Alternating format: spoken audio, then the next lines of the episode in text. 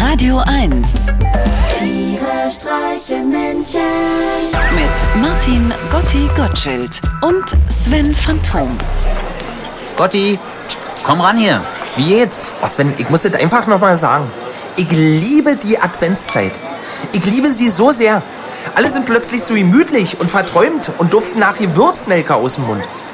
Die Adventszeit ist die Zeit, wo sich selbst mein furztrockener Bankberater per Jahresend Kundenbindungsbrief als sinnlicher Poet entpuppt. Und plötzlich ist es wieder da. Das seltsame Leuchten in uns und um uns herum. Ja genau, da ist es wieder. Das seltsame Leuchten. Das hat dir dein Bankberater geschrieben? Ja, und da frage ich mich doch, warum nur zur Weihnachtszeit?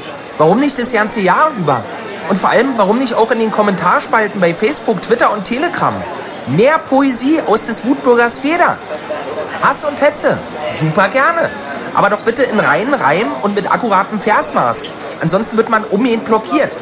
Ich denke, die Pflicht zum Reimen könnte viel Hitze aus den Kommentarspalten herausnehmen. Weil ein kleines Gedicht dann eben doch ein wenig mehr Zeit kostet, als immer nur im Vorbeigehen die ewig gleichen Floskeln in eine öffentliche Diskussion reinzurülpsen oder ellenlange apokalyptische Pamphlete zu verfassen.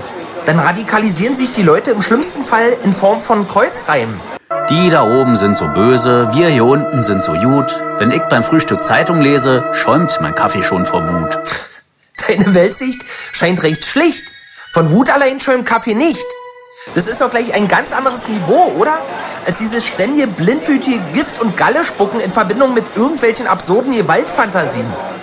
Hast du mal das eine Foto von diesem Verschwörer-Oberst gesehen? Hm, Du meinst diesen ehemaligen Oberst, der mit dem adligen Reichsbürger zusammen? Ja, ja, genau der. Auf diesem Foto ist der Verschwörer-Oberst AD nach einer Rede auf einer Kundgebung in Nürnberg im Januar 2022 zu sehen. Er salutiert dort für die Kamera mit sehnsuchtsvoll entrücktem Blick und ungefähr 5 Gramm Redekäse in jedem Mundwinkel. Hä? Redekäse? Na, diese weiße Schmiere. Dieser aufgeschäumte und dann eingedickte Speichel, den manche Leute in den Mundwinkeln haben, wenn sie ohne Punkt und Komma quatschen, ohne sich zwischendurch über die Lippen zu lecken oder mal einen prüfenden Blick in den Spiegel zu werfen. Bei dem Oberst AD sieht es so aus, als ob ihm jemand zwei abgeschnittene Q-Tips in die Mundwinkel geklemmt hätte. Wie eine Biene, die zu viel Pollen gesammelt hat. Spätestens ab diesem Foto hätte jedem klar sein müssen, dass da ein Mensch steht, der bereits völlig das Gefühl zur Außenwelt und zum eigenen Körper verloren hat. Und wer sich selbst nicht achtet, Sven, der achtet auch sonst niemanden. Vielleicht ist es ja aber auch gerade das neue Ding bei den Preppern und Reichsbürgern, um noch autarker, noch unabhängiger vom verhassten Staat zu sein.